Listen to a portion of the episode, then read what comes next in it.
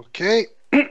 Neste momento, que é uma quinta-feira, dia 21 de setembro de 2017, 21 horas e 10 minutos. Repita. 21 horas e 10 minutos.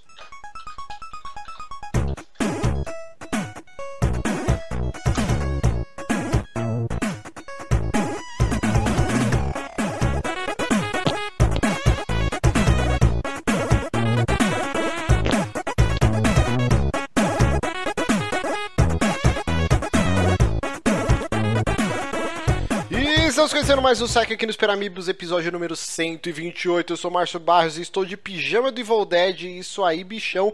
E aqui do meu lado, ele, que está parecendo um office boy com cabelinho muito maroto, Johnny Santos. Olá, e também estamos com ele, Guilherme Obonati. Olá, e também aqui do meu lado, ele que foi demitido da mesa de som, Honório Renato. Olá, e ninguém rouba meu posto de office boy porque o bigodinho é meu. Você não fez o buço hoje, Honório, antes da gravação? Não, não, eu faço, sei lá, de duas em duas semanas. Uma Olha parada só. assim. Ele não cresce mais que isso, não. Cresce muito rápido, né? É, então. Mas é isso, hoje o Honório quase gravou nu, o que é uma perda para todos os nossos ouvintes, mas quem sabe no futuro próximo. E eu queria dedicar já, em memória póstuma, esse saque aqui para o nosso querido amigo Bronco, que fez uma grande cagada aí. Talvez, né? Cara, Eu não vou falar mais nada. é, mas a galera esqueceria do Jeremias, se soubesse. Nossa, mas mas que jumento. Mas tudo bem, né? Não vamos Pessoal, falar. pessoal que tá assistindo aqui, depois vai no Twitter no- do Bronco e pergunta como vai essa força. Como vai? Pede uma ajudinha pra levantar alguma coisa da sua casa lá pra ele. Mas é isso, é, todo dia, além da merda que o, Bron- que o Bronco fez hoje, né? Todo dia tem muita merda, né? Então, Muitas merdas. Hoje o que que é, Johnny? Hoje é o dia Do do radialista. radialista. Aquele que nós tentamos ser. Que quem Pois faz é. podcast é um, um radialista É tipo um wannabe, rádio né? da internet. Exatamente. Eu não sei vocês, assim, mas. Três fatores muito importantes para. Para eu tomar vergonha na cara e começar a produzir conteúdo na internet. Um foi o Jovem Nerd. O outro foi o, jo o Jogabilidade, não, nem existia. O. Como chamava? Download. Downloading. E o fator principal, que é, é muito anterior a todos esses que eu citei aqui, é o programa Pânico na Rádio. Que acho que é meio que o, o- a receita de bolo que todos os podcasts aqui do Brasil, querendo ou não, copiaram, né? Sempre com humor, aqueles os convidados, os integrantes e tal. O, o Jovem Nerd é muito parecido. Depois todo mundo foi criando a sua própria identidade, foi acrescentando novas coisas, mas os Plagiando sur- de outras. Plagiando de outros. Mas o surgimento do podcast aqui, como a gente conhece no Brasil, com vinhetinhas e trilhas tocando de fundo, babá, eu acho que deve muito ao Pânico, que talvez seja o programa mais antigo ainda em, em existência de talk show de rádio, assim, nesse formato. Ainda existe? Porra, existe. Existe. E, e eu. Existe. Eu nunca, nunca ouvi. Existe, eles fazem stream diariamente. O programa é transmitido ao vivo. E eles cruzaram a barreira ao contrário, né? Eles foram pra podcast. Eles lançam o programa em podcast e tudo mais. Então o programa deles eles empacotam e depois distribuem também. Então muita gente se baseou neles pra abrir podcast e agora eles fazem o próprio podcast. Exato. Eu, eu sempre que eu tenho que explicar pra alguém o que é um podcast, pra família, aquele, naquele churrasco, ah, um podcast, ouvir um podcast, eu falo que é um programa de rádio gravado em MP3 pra você ouvir quando você quiser. é sempre, Agora você sempre pode essa comparação. que é tipo pânico. É, não, então, tipo a- a, vida inteira, todo mundo que no trabalho, ou na família, ou no churrasco, whatever, alguém perguntava, mas o que, que é aquilo que você grava toda semana, que você não pode ir em compromissos e quando tem aniversário, geralmente eu não posso ir nunca. Eu falei, cara, sabe o pânico na rádio?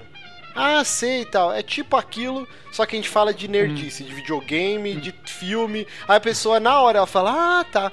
E é muito mais fácil do que explicar o que é um podcast. e o assunto acaba logo depois. Ah, tá. Não, eu sou É muito fã mesmo. do Pânico, cara. Tem seus altos e baixos, mas é, eu volta e meia eu escuto. Tem canais no YouTube Tem o próprio canal oficial deles, que eles pegam alguns trechos né, da entrevista, mas tem canais que lançam o programa inteiro, cortando a parte insuportável, que eu sempre achei que é as músicas que ficam tocando. Então. Ah, eu, eu particularmente não gosto do Pânico. Ah, nem o da rádio, sim. Eu já tentei assistir alguns que eles sobem na internet, né? O vídeo. Ah, eles têm no YouTube. Eu tentei assistir alguns de pessoas que eu gosto pra ver entrevista. Cara, é uma loucura aquilo. Tipo, o, o pessoal que assiste, que acompanha, é mais pelos caras, né? Ah, sim. As entrevistas eu acho que são bem ruins, assim, Mas, porque, porque fica uma zona e, e- tipo, você não consegue entender nada do, do, do entrevistado em si. Mas sabe? o que não Tipo, deixa de ser mais uma característica que eu acho que muitos podcasts pegaram. O nosso, principalmente, assim. O cara, quando ele quer se informar, ele vai procurar um site, vai ler uma entrevista. O cara não se informa pelo saque. Se você se informa pelo saque, eu sinto muito, cara. Desculpa, mas você tá fazendo isso errado. Então, assim, o cara que ouve, ele ouve pela gente. Pra falar as merda, dar risada. E, e é o do lance do pânico. Tipo, eu tô cagando pro entrevistado. Pra mim, os melhores episódios é quando eles fazem o Fala que eu te chupo lá, que é ligando pra ouvir, os ouvintes ligando e eles falando merda e tal. Que é- eu quero os caras lá, eles são engraçados. Apesar do Carioca ter virado um pau no cu. E, e esse é o problema também, alta rotatividade, né? Da equipe, sempre tá mudando. Só, só tem o Emílio e o Bola até hoje, do original, lá já saiu trocentas pessoas. E isso vai descaracterizando um pouco. Mas é isso, estamos falando aqui do dia do radialista e não sei por que entramos nessa discussão sobre o pânico. Mas Porque eu- é um programa Beleza. de rádio e daí tem radialistas. Ah, Eu acho que não é tão difícil assim. Foi Mas a lem- fonte mais fácil que a gente já fez. É, foi, foi, realmente. Lembrando que você pode acompanhar esse programa ao vivo todas as quintas, as. Toda... Caralho, peraí, vou começar de novo que foi um português desgraçado.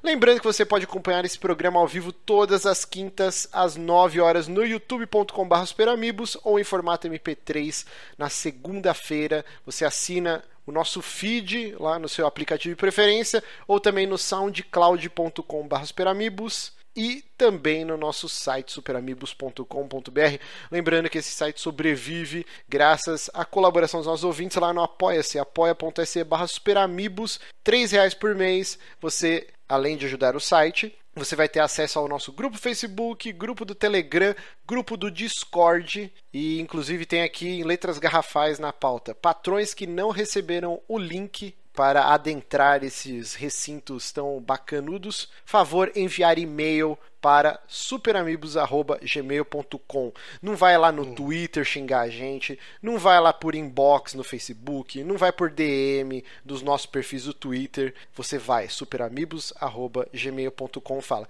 "Oi, sou patrão, não tenho link". A gente manda na hora. É isso, né? É, a enquete, rapaz, teve enquete hoje? Teve. Oh, a melhor enquete ever. Pera aí que eu vou entrar agora aqui pra. Rapaz, fazer essa. Tá na pauta. Tá na pauta. Ah, tem na pauta? Então peraí.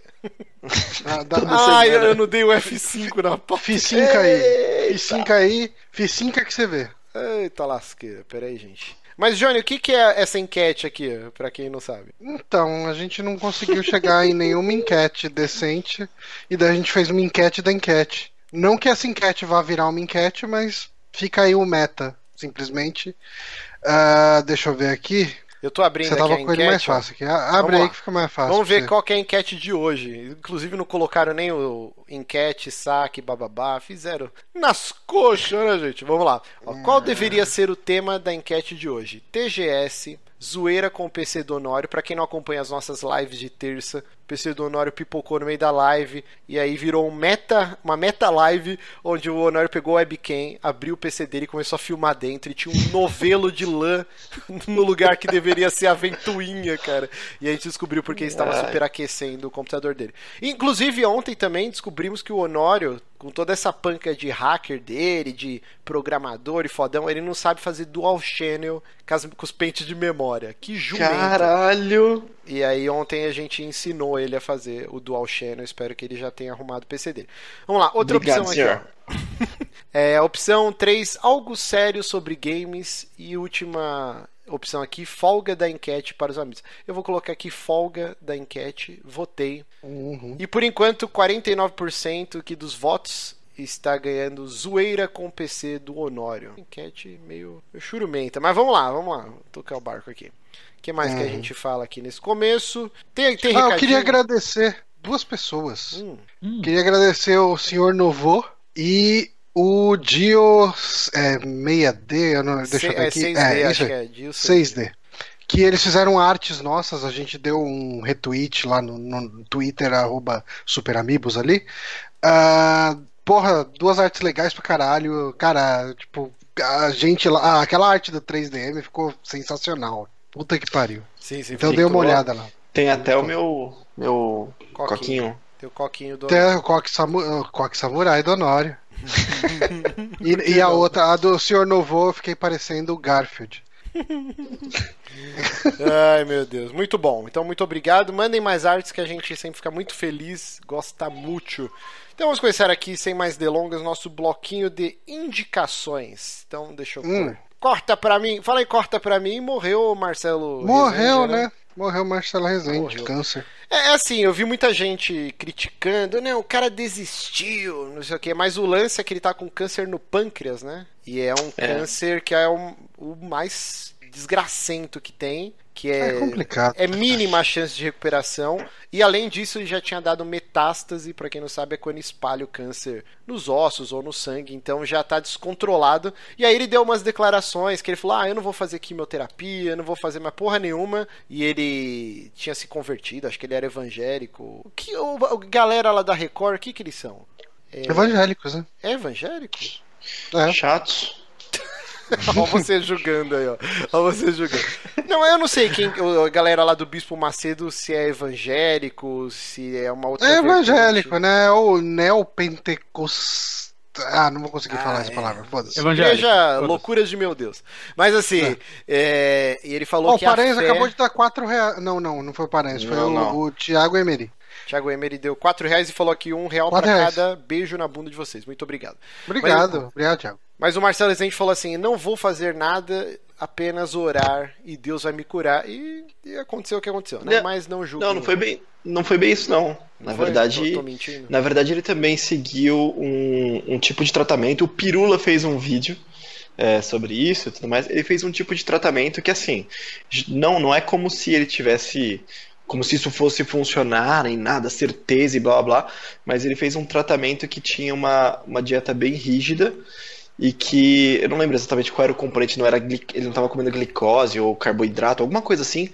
E a ideia era matar o câncer de fome. Então tem um estudo que que se você não der um certo tipo de alimento, você é, consegue atacar o câncer. Então tinha um esqueminha, não é que ele tava tipo, parou e foda-se, é isso aí. Ah. Não. É porque eu Mas tinha lido uma matéria na Folha onde ele falava que ele ia. Deus ia curar, blá, mas acho que foi bem no comecinho. E depois não, ele deve ele- ter começado esse tratamento. É isso, mas ele não queria fazer químio mesmo, porque era muito agressivo, ele sabia que ia ferrar com ele e as, as chances eram mínimas, então ele foi por esse outro tratamento que ele também não é, é- é aceito, homologado pelo não sei quem lá, pelo o órgão que regulamenta esse tipo de coisa, mas ele falou, bom, é melhor do que nada e não vai ser agressivo como a químio.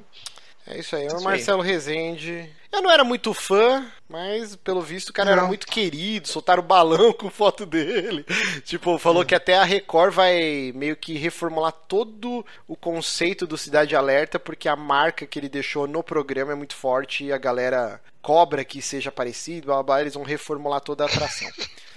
O Augusto Carilho deu 4 reais também e falou que é um centavo pra cada processo de igreja que a gente tomar. ok, então Marcelo Rezende, eh, Godspeed, que o Johnny odeia que eu, fale, que eu fale isso, mas vamos começar o nosso bloco de indicações e eu não vou indicar o Cidade Alerta hoje, eu vou indicar o, eu diria que um dos melhores CRPGs, Computer Role Playing Games, já lançados na, na vida, no universo, que é Divinity Original Sin 2, do estúdio independente Larian, é, Larian Studios. Eles fizeram um Kickstarter, foi um puta sucesso. Os caras, acho que em questão de horas já conseguiram bater as metas para fazer o jogo. E depois eles foram adicionando outros features, inclusive o mais legal de todos é o Game Master Mode, que eu vou explicar aí depois com mais detalhes. Mas o que é o Divinity? Divinity Ele não é uma continuação direta do Divinity 1, que é de 2015, que é um puta jogo, ele tem para PC, para Xbox One, para Play 4, inclusive totalmente customizado para você jogar tanto no PC quanto nos consoles com controle e tá muito bom no controle, tanto que o Divinity 2, eu, o Honório, o Neguinho e o Bronco, nós estamos fazendo, já fizemos dois streamings de trocentas mil horas aí e nós estamos todos jogando com controle, que tá muito bem mapeado, cara, tá muito legal. Vai continuar agora sem o Bronco, né? Ratinho! Coitado, ah, abriu, abriu vaga, vou comprar o jogo então. Aí eu compro o jogo e acho que o Bronco não vai ficar, vai ficar sem jogar por um bom tempo. Mas assim. É, então, assim, o controle já é um diferencial, porque quando a gente fala em computer. Eu vou, vou falar a sigla que é mais fácil. CRPG, a gente já pensa no quê? Nos clássicos, né? Icewind Dale, Baldur's Gate, é, o Torment, que é você sentado na frente do PC, um milhão de de atalhos no teclado e com mouse e aquele combate por turno. O Divinity ele pega essa fórmula tão querida que veio com tudo desde 2014, né, com o Wasteland, o próprio Divinity 1, teve o, o Pillars of Eternity, uma porrada de jogo o Tyrant. Shadowrun acho que entra um pouquinho nisso. É, sim, sim. Que, que tá trazendo esses jogos clássicos né, de RPG, mas com uma nova roupagem, se adequando às exigências dos jogadores né, de hoje em dia. De certa forma, a Obsidian se achou um pouco nessa, naquela né? é uma das que tá fazendo vários jogos desse tipo. Exato. E eu sinto que o Divinity, ele já trouxe muita coisa legal no 1, que os próximos jogos estão meio que copiando, a própria Obsidian e tal. E ele veio com mais coisas agora no Divinity 2 que certeza que vão virar padrão na indústria nesses futuros CRPGs. Por quê? Cara, a Obsidian, eu adoro as descrições de, de cenário ou do que tá acontecendo que eles colocam nos textos. Mas depois de, sei lá, 10 horas que você tá jogando, cara, você começa a pular um monte de texto e não lê mais porra nenhuma. Porque assim, é foda. Quando tá dublado, você acaba ouvindo. Mas quando você tem que ler aquela chaprosca do narrador falando, então o seu personagem ele olhou e tinha o um mofo no túmulo, blá blá blá, você não vai ler essa porra. É, tá. E aí, os caras fizeram uma parada genial todos os diálogos desse jogo e todas as descrições são narradas. Então, quando você tem que ler alguma descrição uma descrição de alguma coisa, aparece o, o, retratinho do narrador e aí ele começa a falar para você, ah, blá blá blá, e cara, aí você acaba não pulando. E é muito legal, assim, é super bem, é bem divertido os diálogos, tem bastante humor no jogo apesar dele ser bem visceral, tem bastante gore, mas assim, a a, a, campanha inteira dá para você jogar em co-op com quatro amigos e eles podem entrar e sair a qualquer momento e depois você pode continuar jogando com os personagens que eles criaram e aí depois se eles quiserem voltar a mesma coisa. Isso tá bem dinâmico, mas assim o, o combate é por turno. É porque eu, tô, eu coloquei aqui o, o stream que a gente fez, mas eu vou pular aqui para uma parte mais. Ah, tá legal ver a personagem parada por meia hora. É, então. é que eu tô empolgado falando aqui. Mas assim, a história do Divinity, né? É uma história é, super ampla, com milhares de ramificações. Ele talvez seja desses desse estilo de RPG o mais aberto para você tomar as decisões. Se você quiser e o jogo inteiro matando todo mundo que aparece na sua frente, você vai poder fazer isso. Você vai sofrer as consequências, vai perder algumas é, algumas quests super importantes do jogo, mas o jogo vai se adequando para você conseguir jogar do início ao fim. Ou se você quiser evitar praticamente todas as lutas do jogo, dá para você também, desde que você tenha as skills necessárias para os diálogos tal. E ele tem um sistema bem inovador que é tags onde simplifica muita coisa. Quando você faz o seu personagem, ele vai fazendo tipo umas hashtags, como se você estivesse botando no YouTube, né? Então ele coloca, ó, seu personagem é homem ou mulher, a raça que ele é, a classe que você escolheu, se ele é mago, guerreiro, bardo, cacete 4. E aí você pode escolher algumas de humor, de, de, de temperamento, né? De mood, né? Então, por exemplo, se você quer que seu personagem seja sarrista, aí você escolhe a tag Jester. E todos os diálogos vai ter uma opção que tá lá Jester, onde você pode tirar o sarro de quem tá falando com você. Ou você pode colocar Scholar, que é tipo o cara super estudioso. Então, toda descrição de cenário, todo diálogo, você vai ter essa opção onde você vai poder dar algum toque de conhecimento sobre o negócio. Isso faz toda a diferença nos diálogos, cara. É muito legal. E tem a melhor skill de todas, que é a Pet. Como que é, Honório? Pet Talk, né? Puta, é Pet alguma coisa. Pet não, Pal, não lembro Pet o nome dela Que é a, a que... quest você conversa com os animais, cara. E são diálogos hilários. Assim. E eu tento salvá-los do Bronco, que é um matador de cachorro, caramba. cachorro e gato, né? Não pode ver um bicho que ele é. matar. Não vai matar mais nada. assim esperamos. que horror, cara. Vamos parar de zoar isso que pode ficar sério a parada. Mas assim, ó. É. o, o, lance, assim, da história é uma história bem legal. É ela é bem parecida com o universo do Dragon Age, onde os magos são meio que a escória do universo, assim. Toda vez que alguém usa magia, ele pode ou não abrir um mini cachorro portal. Morre. Um cachorro morre. Ele pode abrir um mini portal onde criaturas de um outro plano invadem. Criaturas colossais ou criaturas pequenas, né? Mas são tipo uns demônios. E é bem parecido com a trama do Dragon Age, né? Que os magos, eles vão tudo pra uma escola tipo Harry Potter e eles têm que ser indoctrinados, cara, quatro. E nesse, você começa o jogo sem, dentro de um navio com um colar no pescoço que ele inibe que você use qualquer tipo de... Não é magia per se, tipo uma Fireball, isso você consegue usar. É Sorcerer's Magic, alguma coisa assim que é um negócio que vem da alma, é um negócio mais primordial do que a magia padrão, assim, de, de Dungeons e Dragons e fantasia medieval. E aí você tá indo, sendo levado nesse navio pro Fort Joy, que é tipo uma ilha, é, uma, uma ilha prisão, onde todo mundo que tem esse poder dentro dele vai para lá e, e, vai ficar até os fim do, o fim dos dias nessa merda. É uma ilha mó bosta, todo mundo passando fome, os caras sendo torturados pelos pelos soldados. E você vai para essa porra e o começo do jogo é isso, né? Na metade do caminho, uma maga super poderosa que estava sendo transportada também para esse Fort Joy, ela consegue desativar a, a, a coleira dela. Ela solta uma puta magia que mata todo mundo lá que estava naquele recinto e abre um portal e uma criatura, tipo um kraken, destrói o navio. Você, junto com o resto da tripulação, naufraga e vai parar na praia do Fort Joy. E é lá que começa a aventura. E assim, essa quest, essa quest do começo, cara, tem um milhão de maneiras de você resolver. Você pode virar o campeão do, do submundo lá que tá tendo umas lutas clandestinas, e aí os caras, ó, oh, você é foda, vou desativar sua coleira.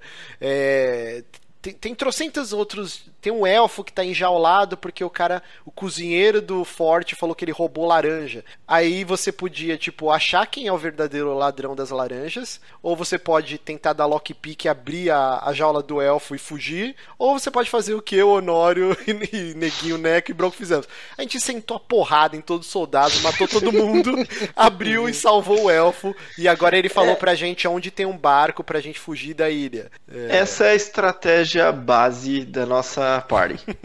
a, gente tenta conver... a gente tenta conversar com as pessoas e acaba em porrada e é isso. Parece trapalhões, sabe? Tem um, tem um episódio no final, porrada! Porrada! mas, mas isso é o que dá a cor desse jogo. Assim, eu já joguei praticamente todos esses RPGs aí, os antigos e os novos, tirando Salvo raras exceções, eu joguei tudo, cara. Que eu amo esse estilo de jogo. É, nos anos 90, era meu estilo favorito. joguei exaustão Baldur's uhum. Gate, Baldur's Gate 2, Icewind Dale e tal. E esse é o que mais me trouxe perto da experiência que era num sábado à noite reunir com meus amigos e jogar Dungeons Dragons ou AD&D e porque, assim, essas putarias que rolam numa mesa de jogo, de tipo, todo mundo quer, quer fazer X, aí vai um outro jogador e fala, foda-se, vou bater nesse cara. E, é, e, destruiu a aventura, e aí o mestre tem que sambar para adequar com tudo que aconteceu. Isso acontece toda hora nesse jogo. E é engraçado. Eu entendo que algumas pessoas possam se frustrar, mas aí você tem a possibilidade de jogar o jogo inteiro sozinho, controlando todos os personagens, para ninguém fazer o que você não quer.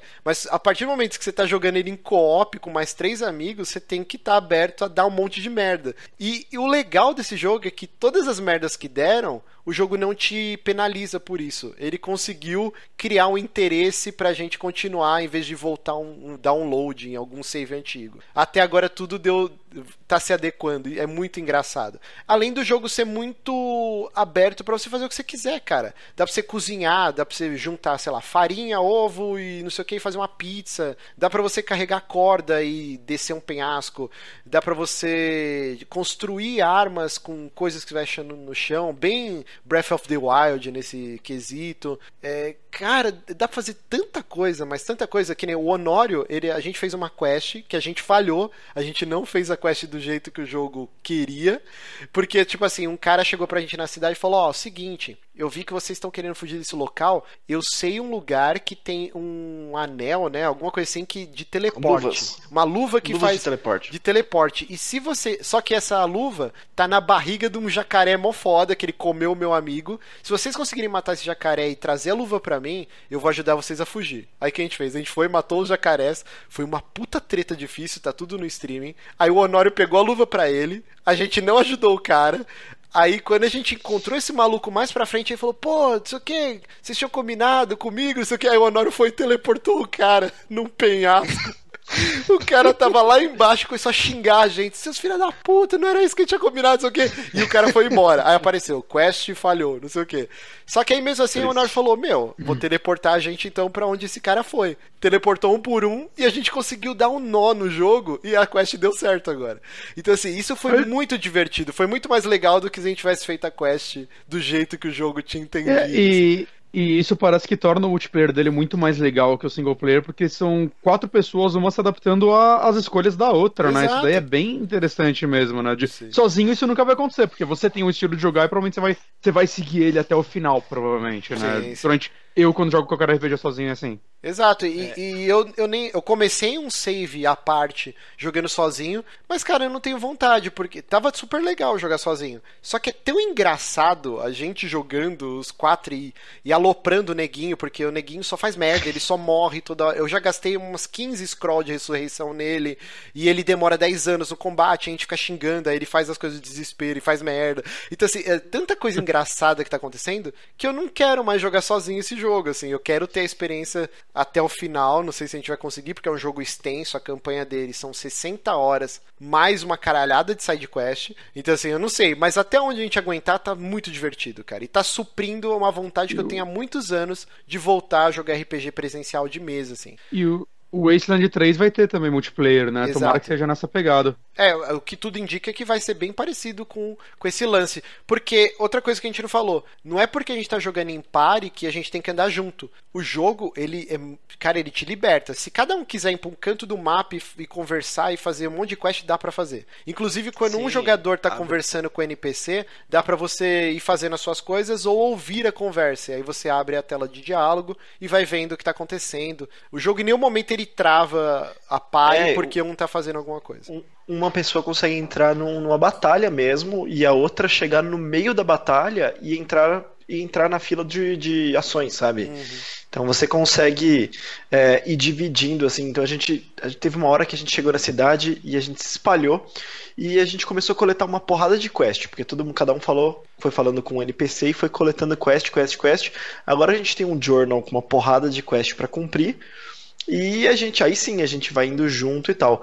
Dá pra ir até separado se quiser, mas junto é mais, mais interessante no, Porque o combate é treta, né, cara? A gente pegou Sim. umas batalhas cabeludas aí que a gente ficou, sei lá, horas E, quase. e a história do jogo? Ela, vocês estão achando ela bem boa ou ela é mais um pano de fundo pra vocês viverem nesse mundo, assim?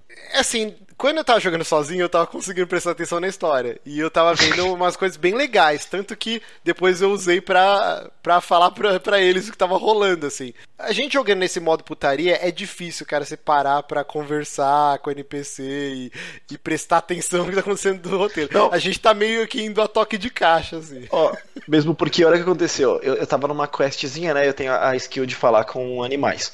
Aí eu falei lá com um cachorro e ele quer achar a, a amiga cachorra dele, não sei o que lá. Puta, cara, achamos a cachorra, a cadela, né, tal, com uma porrada de outros cachorros. Fiz tudo certinho, não deu nenhuma treta, né? Beleza. A gente saiu do lugar, eu fiquei pra trás, os caras voltaram sozinhos. Eu falei, e mataram todos os cachorros, porque eles não conseguiram falar com a porra dos cachorros que rolou uma treta absurda e matou todo mundo. Mano, a gente matando os cachorros nós gritando, não, não. Minha quest, velho. Mas como vocês matam um cachorro, cara? Não faz isso. Eles atacaram É a gente, eles atacaram. Eles são, ca- eles são cach... Olha só a história. Eles são cachorros que eram. é, Eles eram treinados pra atacar humanos. Né? Então eles, eles ficaram violentos. Mas eu cheguei lá falando: não, tá tudo certo, e tamo junto, não precisa atacar humano, não. não. Beleza, isso fui eu com a skill. Os caras chegaram lá e era só woof woof, porrada, tá ligado?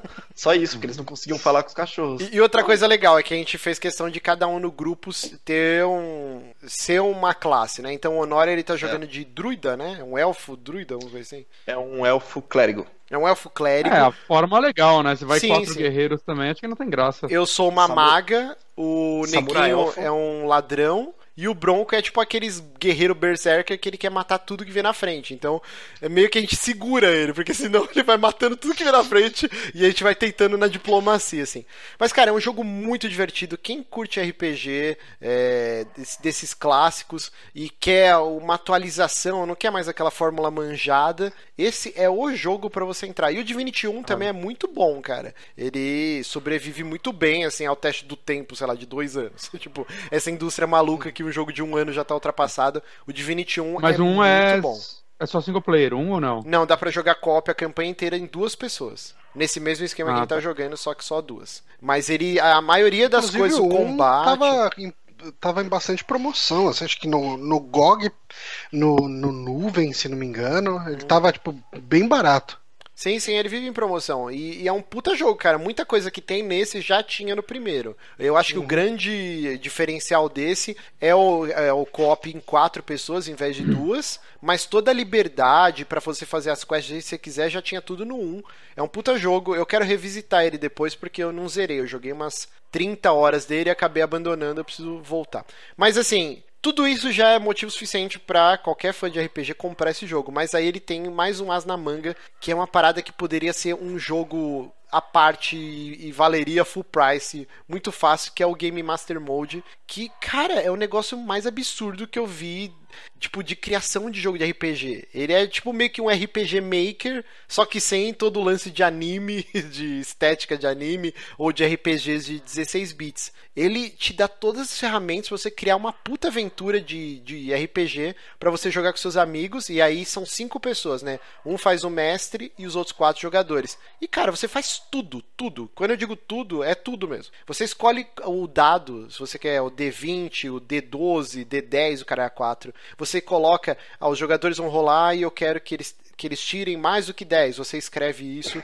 e o jogo, a interface dele é muito amigável. Já tem uma porrada de tutorial na internet dos próprios desenvolvedores, mas assim, se você for sem ler tutorial, você consegue ir se guiando porque ele é muito prático. Você tem uma série de mapas e tudo que está no jogo você pode incluir vozes, novos mapas, é, figuras e o caralho 4. E, por exemplo, eu estou criando uma aventura agora, eu não sei quanto tempo vai demorar para eu terminar. Inclusive, Bonatti, se você pretende comprar o jogo, dá para você entrar porque precisa de mais um jogador, né? Porque eu vou mestrar. E. Hum.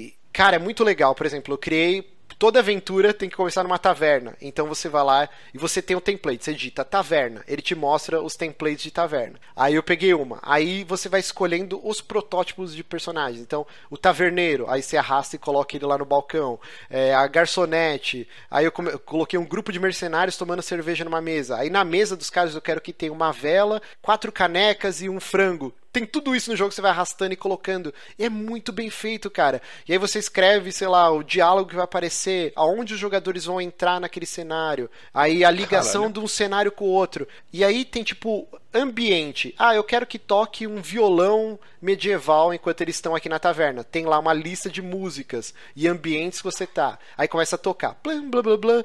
Ah, eu quero que fique um vozerio tipo de cidade de fundo. Aí você põe também. Então, quando os jogadores forem entrar lá, vai estar tá tocando violão, vai estar tá aquele blá, blá blá blá blá tipo de alguém dentro do bar. Eu quero que o que esteja de noite, então ele muda a rotação do sol, o cara é 4 aí começa a entrar tipo a luz noturna assim na taverna. Cara, tudo dá pra você fazer. É absurdo esse modo. Assistam depois, procurem algum vídeo aí, Game Master Mode Divinity 2. É um show à parte, cara. É incrível essa porra. É, tem um site muito forte que chama. Muito foda que chama Geek and Sundry, que é um site super famoso onde dubladores de jogos eles eles estão jogando há trocentos anos uma partida de RPG. E assim, é muito foda que os caras interpretam as vozes dos personagens. Então é a minazinha que dublou a Ellie no The Last of Us. É um maluco hum. que. É tudo maluco maluco foda, veterano da indústria. É um site super famoso. E a Larian Studios fez um patrocínio com eles e eles jogaram uma partida de 3 horas nesse Game Master Mode. E, cara, eles adoraram e é super engraçado. Cara, é sensacional.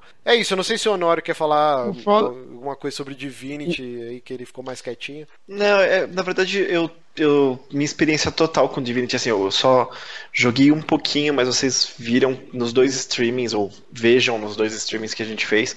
É, eu sou bem lentinho para esse tipo de jogo, eu jogo RPG é, de mesa de verdade, então tô começando a fazer a, a ligação de uma coisa com a outra. O que eu, eu queria reforçar o que o Márcio falou de alternativas, você consegue realmente usar o cenário, usar itens, usar é, skills de maneiras. Uh, diferentes, assim, como você interpretaria é, ao vivo, sabe? Usar para ter resultados diferentes do esperado, diferente do que você espera num jogo.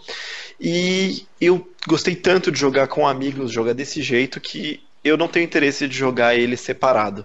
Eu acho que eu só vou jogar ele separado, assim, single player mesmo, se os três droparem. Se eles abandonarem e falar, putz, não vamos mais jogar, aí beleza, eu vou atrás pra, pra ver qual é. Mas enquanto a gente tá jogando nessa party, eu só tenho interesse em jogar realmente juntos, que é muito legal fazer uma partyzinha com amigos. É, é só. É, então, eu ia, eu ia falar, não, só isso do que o Nora tá falando. Que assim, eu gosto muito desse estilo de jogo, eu jogava muito mais, acho que antigamente e tal, mas, sei lá, eu peguei recentemente o Pillars of Eternity, o Wasteland 2, né, recentemente, sei lá, nos últimos dois anos.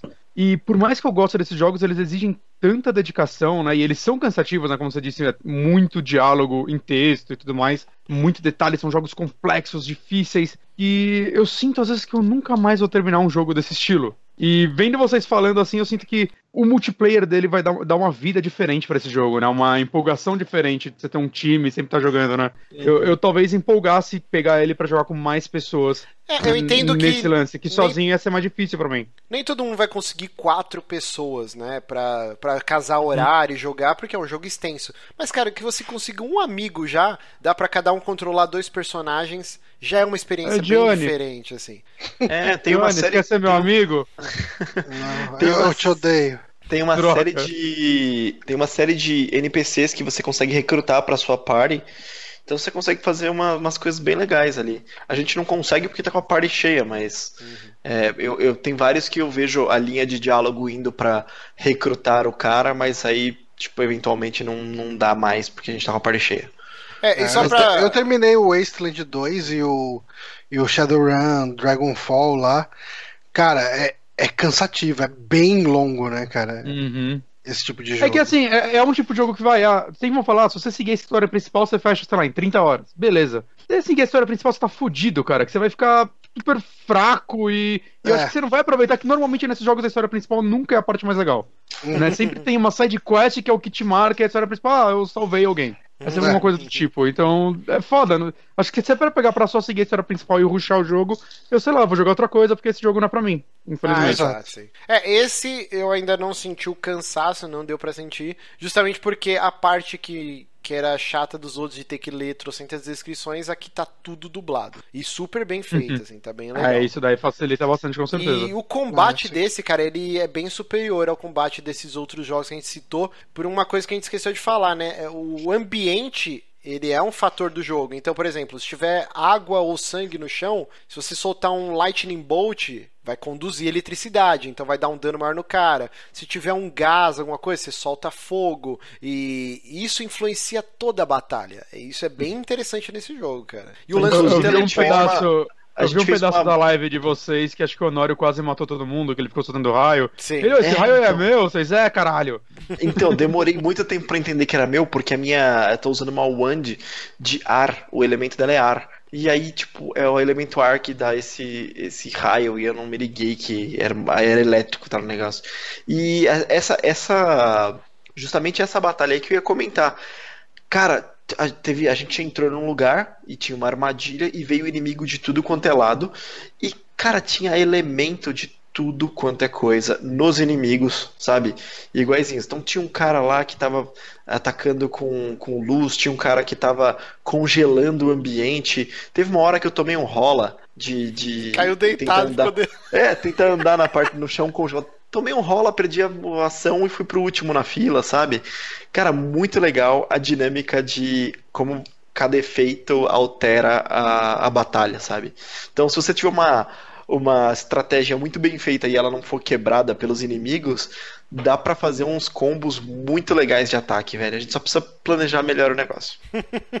Mas é isso, cara. Divinity Original Sin 2 recomendadíssimo. Os caras da Larian estão super felizes. Eu até postei esses dias no Twitter, né? Eles estão com 96 no Metacritic, que é, cara, é a ah, nota é? do Half-Life 2, se eu não me uhum. engano. Tipo, é uma super nota e não sei quanto tempo vai durar, né, essa nota, porque outros reviews vão surgir. Hoje saiu o review da IGN e a IGN tem gente que ama, odeia, assim, é um site que eu gosto, eu sigo bastante. E eles são muito cricas, cara, com, com review de jogo. É difícil eles dar nota boa, nota alta, assim, né? Sério? E, sim, sim. É, te, teve um último caso aí de um monte de jogo, por exemplo, o Rabbids. O Rabbids, se eu não me engano, ele tirou nota 9 na GameSpot e em outros sites e a IGN deu 7.6, alguma coisa assim, entendeu? Eles estão meio que uhum. nessa de não dar notões. E saiu a nota hoje, 9.6, cara. Eles elogiaram pra caralho.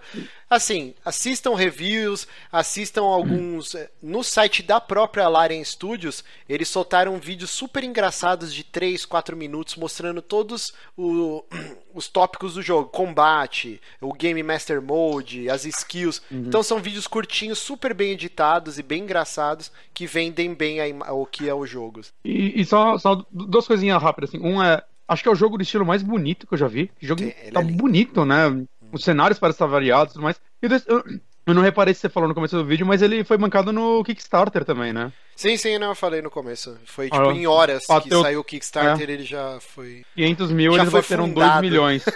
já foi bateram fundado. todas as metas. A, a, Master Game Mode, inclusive, era a última meta, que era 2 milhões, eles queriam. Uhum. Bateram. E, e, tem um vídeo muito legal no próprio canal da Larian Studios, que é o último diário do Kickstarter, né? Que eles foram lançando conforme o jogo ia avançando, eles lançavam um videozinho. E no dia que era pro jogo ter sido lançado, 14 de setembro, é, ele acabou a luz lá na cidade que os caras. Eu não lembro agora a cidade desse estúdio lá na Europa lá. E aí os caras estavam desesperados porque eles tinham que soltar o jogo porque ele tava em early access, eles tinham que soltar uh. a versão final. E a versão final que ia ter as cutscenes, as dublagens que uhum. ainda não estavam disponíveis, é, você poder jogar com o controle, o Game Master Mode, tudo isso tava só ia ser liberado na versão final do jogo. E aí os caras estavam sem luz. E eles gravaram um vídeo muito engraçado, há uns 10 minutos, o, o presidente lá da empresa dando um rolê pelo estúdio, aí os caras jogando baralho, tipo, falando, e aí, cara, vocês têm que soltar o jogo. Aí os caras, né, pra quê? Tal. Só que eles estavam sem luz tal. E aí eles conseguiram lançar o jogo no, no dia 15, se eu não me engano. Não, foi questão de horas, assim. Acho que no próprio dia 14, é que aí o fuso horário maluco, e aí eles conseguiram liberar todas as coisas da versão final do jogo. Mas é isso, Divinity Original Sin 2. Mas, Johnny, você está jogando um jogo que eu estou doente. Tal. Eu acho que eu vou ter que pegar o meu. O meu não, né? O 3DS do meu sobrinho. fazer um uso capião aí. É, sim, eu tô jogando Metroid Samus Returns. E Metroid é foda. E, é isso. pra quem conhece o lore da época do Drink and Play.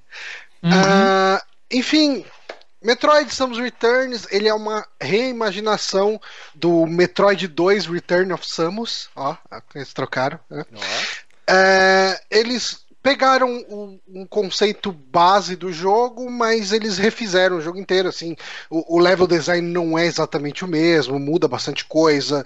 Uh, tem coisas que foram entrar em jogos mais à frente, né? E eles colocaram nesse, por exemplo, a Grappling Beam, uh, algumas, alguns dos power-ups que não tinha no Metroid 2 eles colocaram. Mas enfim, uh, é um jogo feito pela Nintendo junto com a Macro Steam que é a empresa que fez lá os Castlevania Lords of Shadows, né, e tal. Ah, é, pode crer. Não lembrava mais. Uhum. Sim, e, Ninguém e... lembrava dele. Aí, pois é. Eu achei até que tinha fechado. Mas uhum. enfim. Uh, eles, em 2015, eles foram na Nintendo, eles levaram meio que um protótipo que eles tinham feito de Metroid para Wii U e para 3DS, né? E daí a Nintendo, obviamente, rejeitou. Só que o, o Yoshio Sakamoto, que ele é o, o, o, criador de Metroid, né? Ele tá na Nintendo até hoje. Ele ficou impressionado com o trampo dos caras e falou: Porra, tipo, vamos trabalhar alguma coisa no futuro. Gostei do trampo de vocês, né? E, e daí ele acabou dando certo aí pra fazer esse remake, essa reimaginação do, do Return of Samus, né? Que veio como Samus Returns. Uh, ele enfim, em matéria de história, uh, eu acho que é até interessante falar.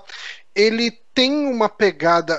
O gameplay dele lembra mais o do Metroid Fusion, no sentido de que ele tem um. um uh, como se diz? Um prosseguimento, um, um progresso. linear. É, eu não diria nem linear, mas ele é mais guiado. Hum. Uh, se você não sabe para onde você tem que ir, você tem como descobrir, sabe? Uhum. Então ele não é que nem o Super Metroid que você fica completamente perdido e te fode aí para descobrir para onde você tem que ir, sabe? Uhum. Ele, ele tem alguns recursos. Porque basicamente assim, uh, como que é a estrutura do jogo? Você tem que achar 40 Metroids, né? Ali de volta no planeta lá, no SR388, acho que é isso. O planeta do primeiro jogo, enfim. Uh, Você tem que achar 40 Metroids e assim, o jogo é meio que dividido em sessões. Aí chega lá, ó, nessa sessão aqui você tem que achar, tipo, 8 Metroids.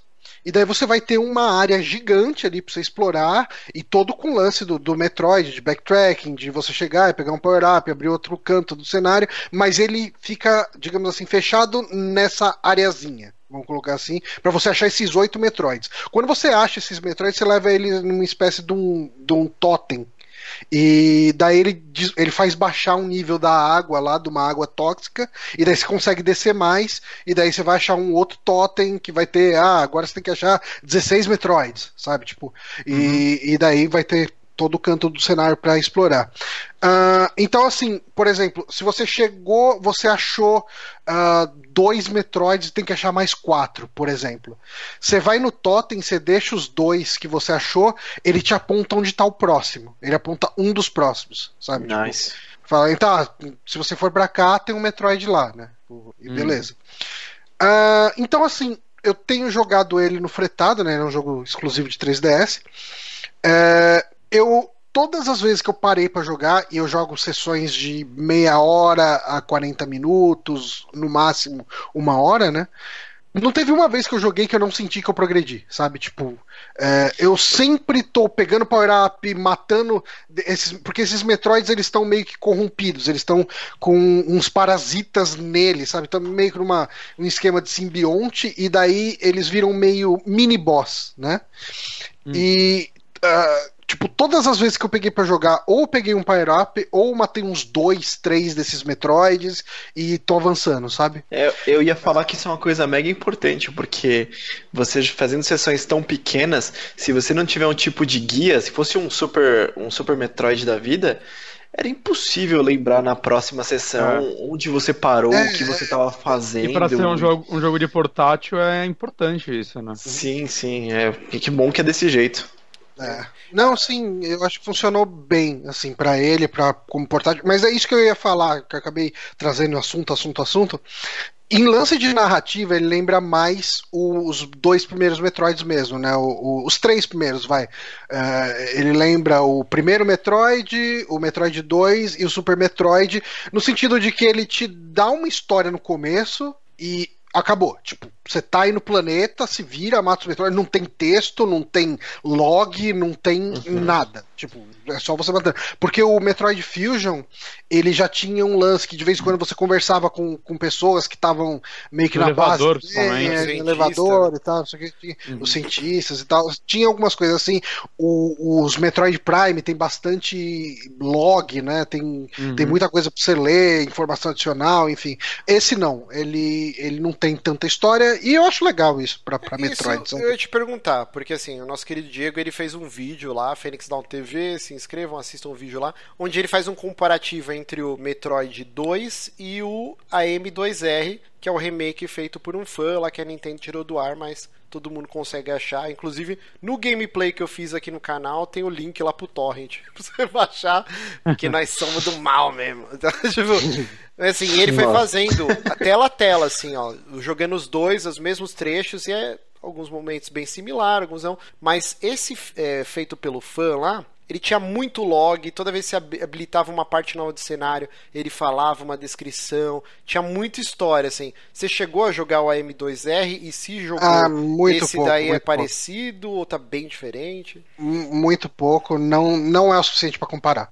Uh, eu não tenho base para comparação.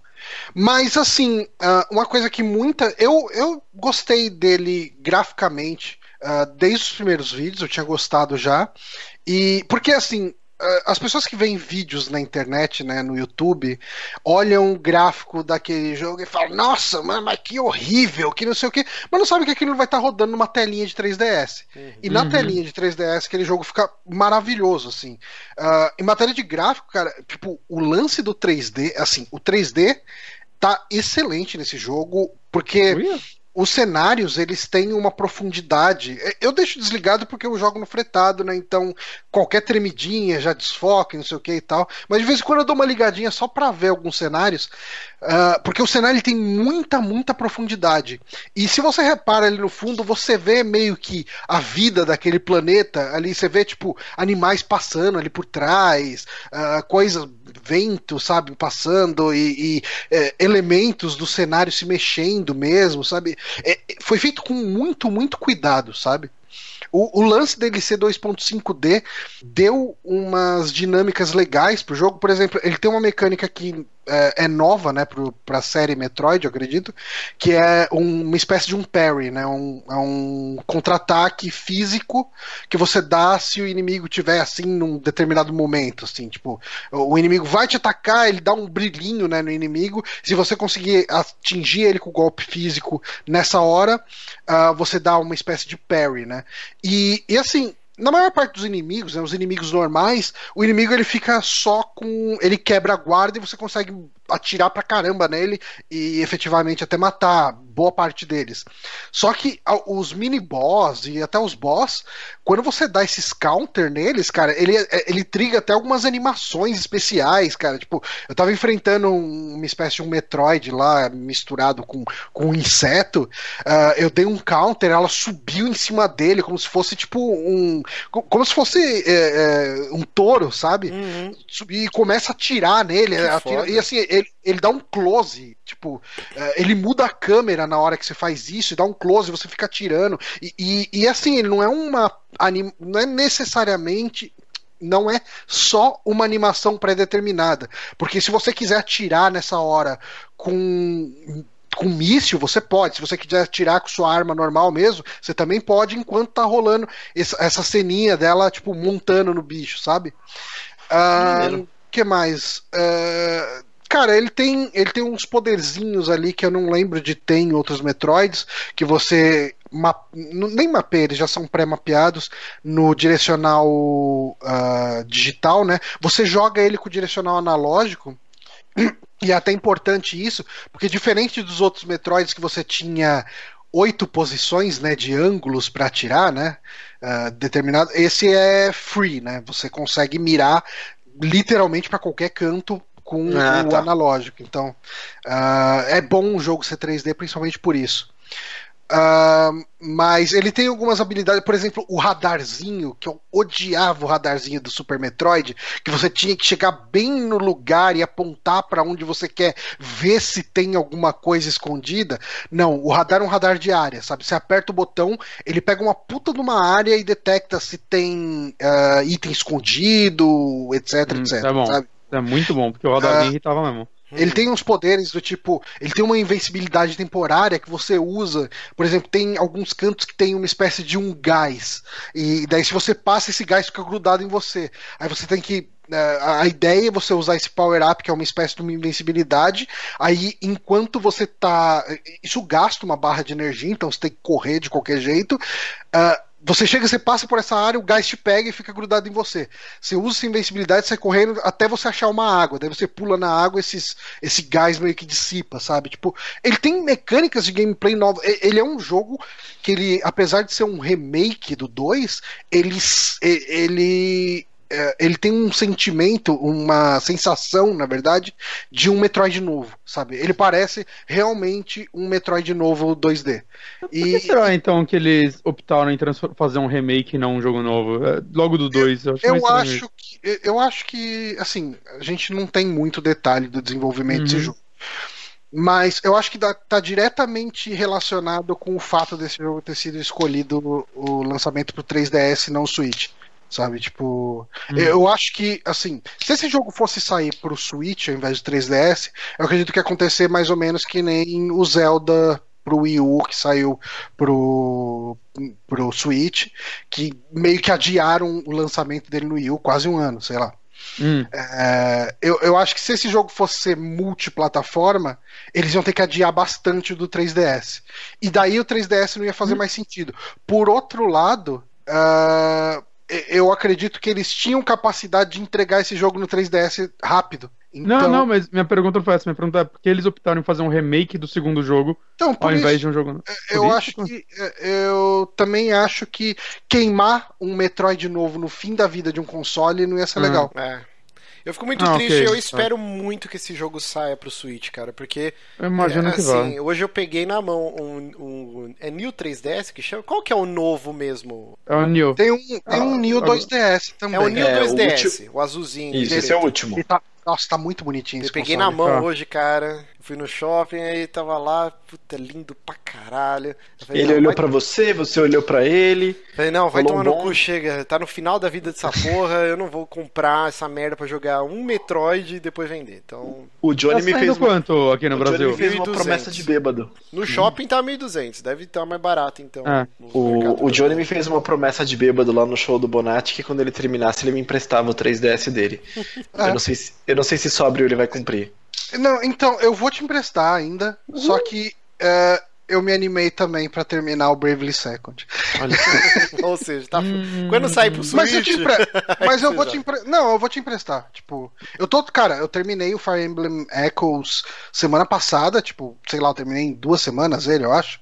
Ah, o- assim, dos 40 Metroids que precisa salvar, que salvar não, matar, ah, eu já peguei uns 32. Então tá, eu tô tipo na reta final do jogo, então devo terminar ele logo.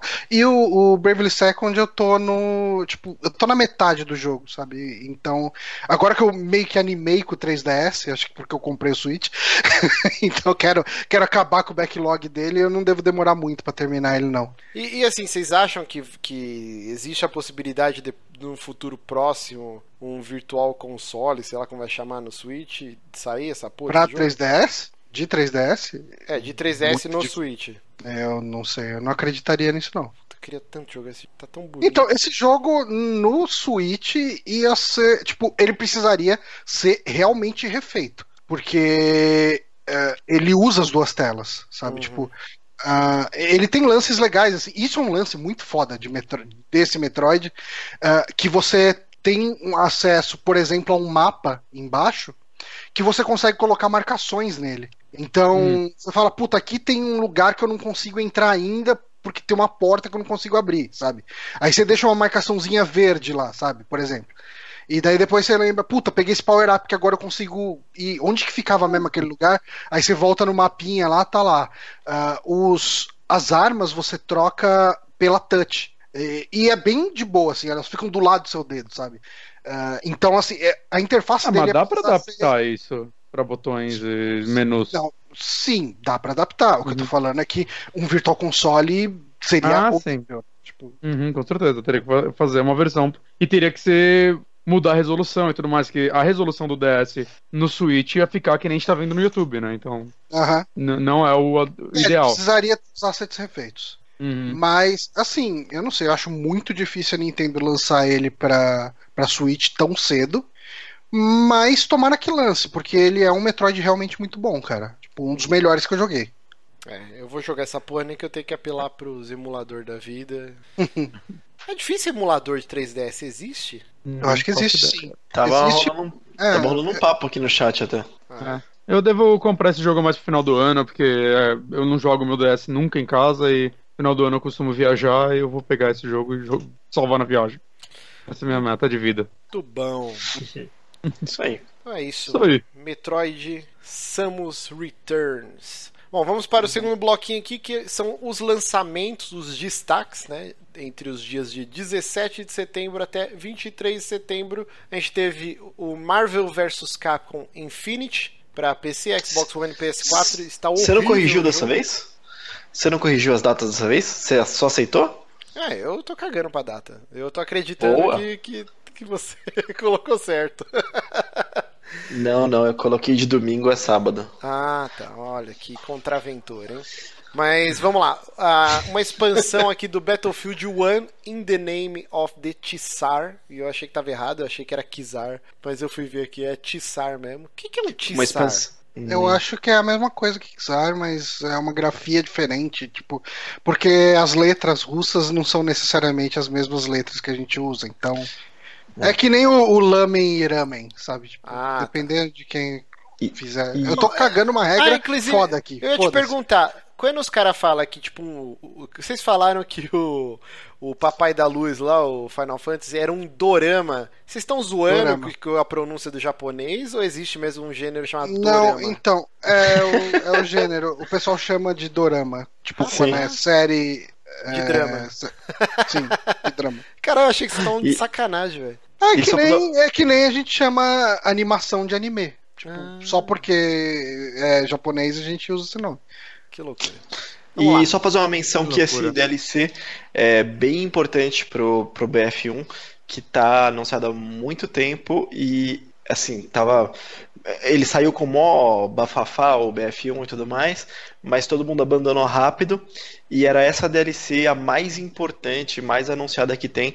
E o pessoal tá fazendo um review muito bem, muito bom, muito positivo desse DLC. Eu vou Ok. até. Provavelmente. Bom, eu vou esperar descer um pouco o preço, na verdade.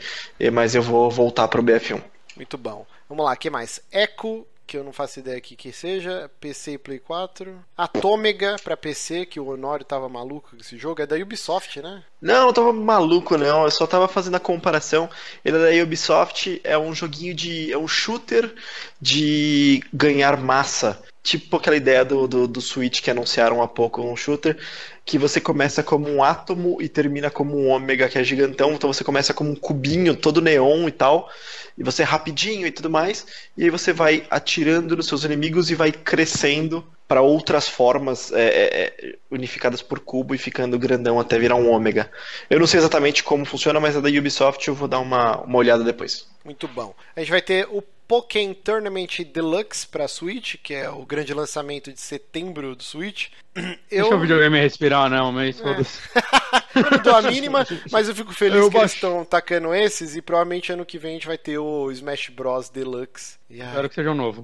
Não, que novo. Caguei pro novo. Eu quero um Deluxe. É, O Márcio não quer jogo novo. Não quero. Eu quero tudo, todo o jogo do Yu, eu quero versão Deluxe no Switch, porque o Yu é um console injustiçado com jogos muito bons, cara. Então, Uhum. vamos lá. É, Dragon Ball Xenoverse 2 pra Switch. Raiders of the Broken Planet, não faço ideia que jogo é esse. PC, Xbox One e Play 4. Parece chato, pelo que eu vi de vídeo.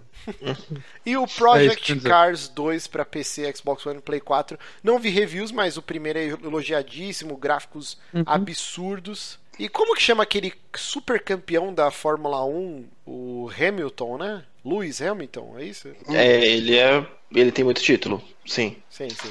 É, eu li uma entrevista na Game Informer há muito tempo. O irmão do Lewis Hamilton ele tem alguma deficiência e ele não pode, ele não pode ser piloto profissional por causa dessa deficiência. Eu tô com deficiência de falar aqui por causa dessa deficiência. Mas ele era um puta piloto quando era criança, tal. Inclusive ele era mais promessa de virar um, um super campeão do que o irmão dele, o Lewis Hamilton. E aí o cara ele trabalha nesse Project Cars. No 1 ele foi consultor, tipo, principal, e nesse provavelmente tá trabalhando também. Então uma trivia interessante pra quem achar interessante. Vamos lá. Maneiro. Vamos agora para o próximo bloquinho de notícias. Notícias, chegamos às notícias. Vamos lá. Olha só. Então puxa aí, Honório, que esse é o. Acho que o, o nosso Ah. vício absurdo. Isso aí. Ah, então, o PUBG é o jogo mais jogado na Steam. A notícia foi ah, do site Steam Charts, que eles consomem ah, os números da própria Steam e eles bateram o recorde, deixa eu ver o número certinho, de 1.348.374 jogadores concorrentes É muita gente. em 16 de setembro e bateu Dota 2, que tinha o recorde eh, anterior com 1,2 milhões de, de Que, jogadores. que vale a pena lembrar que Dota 2 é de graça, né? Sim. É, É, ponto. cara. Então eles estão com tudo. Eles tinha uma notícia há pouco que eles tinham vendido mais de 10 milhões de, de, de cópias, né, de, uhum. de PUBG, e eu acho incrível que, assim, cara, a, são 10 milhões, já é um número mega expressivo, cara, é muito jogo, mas você ter mais de 10% desses jogadores online ao mesmo tempo, Puta que pariu, né, velho? É, é jogo, muito foda. Ele tá fadado a ter uma história absurda, cara, se continuar desse jeito. Lembrando que ele só tá disponível para PC, então são números estratosféricos só numa plataforma, que ele tá uhum, em Early uhum. Access, então assim, não é a versão final do será, jogo ainda, tipo... Será o Early Access de mais sucesso desde, desde Minecraft? Provavelmente, cara. Então, Minecraft uma... não tinha esse título de Early Access, foi inventado depois, mas ele saiu assim, né? Eu, é... eu comprei Minecraft quando ele era alfa. Eu, eu não, não, sei, eu não. É alfa. Eu não acompanhei o Minecraft, mas assim, o, o Player Unknown eu tô já jogando há algum tempo aí. E o legal é que todo mês tem um grande update, né? Teve um agora em setembro Sim. de 5 GB. Eles adicionaram uma nova cidade no mapa já existente e algumas armas e efeitos climáticos. Então agora tem, tipo, névoa, é, tipo, chuva. Chuva, cara, 4. Então eles sempre estão acrescentando uma coisa legal. O próximo update provavelmente vai incluir um negócio que é acho que é o mais aguardado por mim, pelo menos, que você vai poder pular os murinhos, cara. Que tipo, é um absurdo Puta ter um murinho e você cara, o murinho, e... você tem que dar a volta no bagulho. E agora vai ter uma animação é que o cara pula, paradinha. Assim. E não sabia voltando... disso, isso é melhor que mapa novo, tá? E só voltando um pouquinho, mas assim, eu vi um gráfico comparativo de Minecraft com PUBG. Cara, é, Minecraft ele teve um começo meio devagar, né?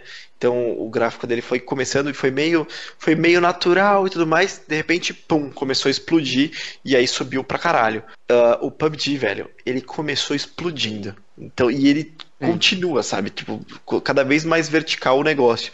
Ele continua vendendo cada vez mais e mais, então ele tem a promessa de, de bater um Minecraft da vida de tanto. De tanto. Assim, tanta venda. Além do mérito do jogo ser super redondinho, as mecânicas dele serem super, super fáceis de assimilar, mas difíceis de você masterizar, é, ele tem a mesma tática de sucesso do Minecraft, que foi abraçar a comunidade, no caso dos youtubers no Minecraft e o PUBG dos streamers, né? Eles dão uma Sim. puta moral pra galera e, cara, não tem como negar, esse jogo ele tá sendo vendido no boca a boca por causa de streaming, assim. Todo mundo tá fazendo streaming essa porra. É, o Magalzão, que, que é o diretor lá do Porta dos Fundos, ele tem um canal Twitch que ele só faz streaming dessa porra. E é muito engraçado, eu assisto alguns vídeos dele. Então, assim, todo mundo fala esse jogo. Tem um amigo no trabalho que ele tem só o Play 4 e ele é viciadíssimo em Call of Duty. De tanto eu encher o saco dele, ele comprou o Battlefield 1, ele jogou um mês e vendeu. O negócio dele é Call of Duty e, e Pro, o PES lá, né? O Winning Eleven. Ele só joga essas duas porras todo ano. E eu comentei com ele esses dias. Falei, ô, oh, cara, tem um jogo que eu tô jogando no PC que é mó legal, chama Player Unknown Battlegrounds, blá, blá, blá. Expliquei como funcionava. Ah, é tipo jogos vorazes. Todo mundo cai de paraquedas, de cueca, cara quatro, você vai pegando panela, facão, revólver, sei o quê. E aí o último que sobreviver tá, tá de boa. Aí ele achou interessante. No dia seguinte ele falou, ô, oh, cara, assisti uns vídeos ontem. Legal esse jogo, hein? Aí hoje ele já tava falando, porra, assisti uns vídeos de um tal de Tecnosh, que é tipo o maior jogador aqui do Brasil, provavelmente. Cara, mó engraçado. Pô, eu tô louco pra jogar essa merda. Será que roda no meu notebook? Isso aqui, o cara já tá querendo dar um upgrade, sei lá, no PC pra jogar essa porra. Tipo, e é difícil isso fazer com algum jogo pra galera, do, pros civis, né? Que a gente é putinha, uhum. né? A gente compra qualquer merda que sai, se empolga. Mas essa galera que tá de fora, assim, o, o, jogador de FIFA, de Call of Duty, é, é mais difícil algum jogo novo atrair o interesse dessas pessoas. E o cara tá maluco, ele tá assistindo vídeo de todo dia, ele tá super interessado no jogo. E o PUBG tem esse efeito, cara. E a última coisa que eu queria falar, ele vai sair acho que em novembro, né, pro Xbox. E uma exclusividade temporária que a gente não sabe de quanto tempo. Mas eu vi a galera falando assim, que ele tem algumas falhas que os caras precisam rever. Que é o aim assist ainda está meio cagado para você jogar no controle e a interface não tem como ser a mesma do PC, cara. Porque no PC você tá com o mouse, você vai botando os itens lá na cabeça, vai rapidinho. No controle, quando você vai tentar, e eu já tentei algumas vezes jogar ele com controle no PC. E, cara, a parte mais difícil não é você mirar e atirar nos outros. até consegui matar algumas pessoas jogando no controle. Mas você equipar é, mira, pente, capacete, colete no controle, você perde muita agilidade. Então, é, cara, é precedente que os caras mudem a interface do jogo para a versão de console pro Xbox One e pro futuro Play 4 aí. Mas é isso. Alguém quer acrescentar uma coisa de PUBG? Eu tô esperando sair esse jogo no Xbox, que daí eu acredito que ele vai vender mais umas 30 unidades. que idiota. Ai, caralho. Mas vamos lá, Johnny. Você que, que é um grande eu. fã de review bombing. Nossa, foi o pior segue eu, da história. Eu sou, esse, eu sou muito fã. Porque eu vou lá, eu sempre faço reviews uh, xingando quando coloco uma protagonista mulher, essas coisas, eu boto lá. Ah, tô acabando com o nosso espaço de homens no mundo. Uh, mas a gente comentou aqui uh, na semana passada, né, toda aquela treta do PewDiePie, etc, etc, e daí os fãs dele uh, xingaram muito no Twitter e, obviamente, fizeram lá um review bombing, que é uma tática de, de boicote, enfim, uh, que consiste em fazer reviews ruins de um jogo, ou porque aquele jogo uh, não entregou alguma coisa, ou porque uh, o desenvolvedor daquele jogo tem alguma opinião que você não concorda. Enfim, daí junta uma galera para acabar com esse jogo no Steam, né, em, em matérias de qualificação positiva ou negativa ali. E e isso é bastante prejudicial porque eu acho que dá para admitir que a, a Valve, enfim, o Steam é praticamente um monopólio, né? Tipo, é onde os jogos são vendidos no PC. Então, uhum. uh, se se você tem o seu jogo prejudicado no Steam, você tem as vendas do seu jogo prejudicado, ponto. Tipo, você tem, você vai sentir aquele, uh, aquele golpe. Mas uh, em vista disso, né, tendo, tendo esse conhecimento, sabendo de, do, da importância desse review bombing, a Valve ela trouxe uma proposta, enfim, trouxe uma proposta, não, trouxe uma, uma implementação nova aí no Steam, que vai ser uma espécie de um histograma para os reviews. É, não é um problema, não, não é bem uma coisa que resolve, mas se alguém digamos assim, você chegou e você quer comprar aquele jogo te despertou interesse. Você vê o review daquele jogo, tá de médio para baixo ou muito baixo. Uh, você consegue ver de repente o histograma e ver que de repente aqueles, aquele monte de review negativo aconteceu, tipo, sei lá, dois dias sabe? Tipo, o jogo tava com uma onda de reviews positivos, até que aconteceu alguma coisa num, num determinado momento da história da venda desse jogo que fez derrubar os votos. Isso então é super você pode... interessante. É. É, por exemplo, para um jogo, uma vez eu falei do, do Fallout New Vegas, né? Que que o, o, início, o lançamento dele foi bem conturbado, porque ele tinha alguns bugs terríveis, né? Hum? Tinha até um vídeo clássico que o cara do tutorial, assim, que você tá criando seu personagem, ele tá conversando ah, com você, e a cabeça dele começava a virar assim. Era maravilhoso. E aí teve a treta que a Obsidian tinha feito um contrato com a Bethesda, né, com a ZeniMax, que se eles alcançassem a nota 85, acho que no Metacritic, eles iam ganhar tipo uma PLR assim fodida, né? Hum. E aí, por causa de um ponto, por causa desses bugs que deram no lançamento, a Bethesda não pagou o contrato, os caras não receberam esse bônus. E, e seria interessante, por exemplo, ó, do lance, da janela de lançamento até os caras corrigirem, a média de nota do jogo era tanto. Aí você vai ver uma, uma subida nas notas, porque agora o jogo tá redondinho. Isso é legal, uhum. cara. De, de, de, tirando esse fato do PewDiePie, que a gente falou semana passada, que é uma bosta, um monte de desocupado lá xingando, isso deveria já existir mesmo, né, para todos os jogos. Isso é super é assim. Mas, mas acho que a Valve só se mexeu por causa que sim, começou a afetar ela, né? Exatamente o que eu ia falar. Exatamente. Enquanto é no dos outros, estava tudo, tudo de boa, é. deixa aí e tal. Agora que é no dela, ela falou assim, né? Ardeu, Alô? né? Ardeu. Ah, mas assim, tipo, eu, eu, acho que, assim, não tem nem o tanto lance de ser no dela, necessariamente, porque você é um prestador de serviço, vamos colocar assim, ela é uma loja.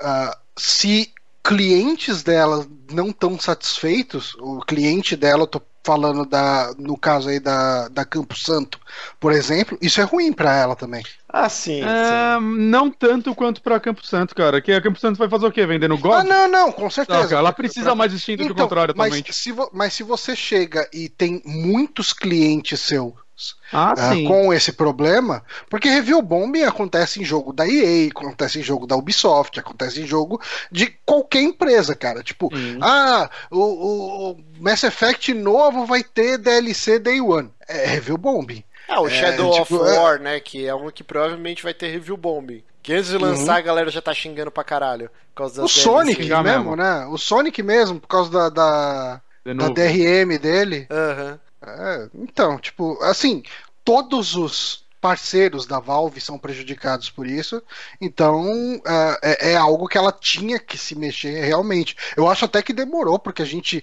a gente fala de review bombing há anos aqui no saque e já falava em outros podcasts que a gente tinha. Uhum. É, e só agora a gente vê. E mesmo assim não é uma solução efetiva 100%, porque o cara que quiser ver o histograma, ele vai ter que ir atrás. Tipo, ele vai ter que achar o link lá disso. Lá, eu não sei como que isso vai estar na página, mas não vai estar na cara, É. assim, sabe? E já tem um negocinho, né, que é tipo análises atuais e logo embaixo tá análises sim, sim. gerais, né? E aí as gerais você já você costuma tirar mais uma base. É até legal que às vezes, sei lá, teve uma atualização que quebrou o jogo. Aí Aham. você vai ver cair As muito nas atuais atuais. E isso eu não né? acho algo tão ruim. Saca? Não, não. Porque você vai comprar e você sabe que ô, cagou aí pra quem usa tal configuração, algo do tipo. Uhum. Né, mas... É, na, na real, eu, eu tô aqui na página do Dota aberto e já tá lá. E tá bem na cara, não tem que ir atrás coisa nenhuma. Tá tipo, Ah, bem na cara e tem É um porque, assim, alerta na ma- é, escrito na assim, matéria- ó.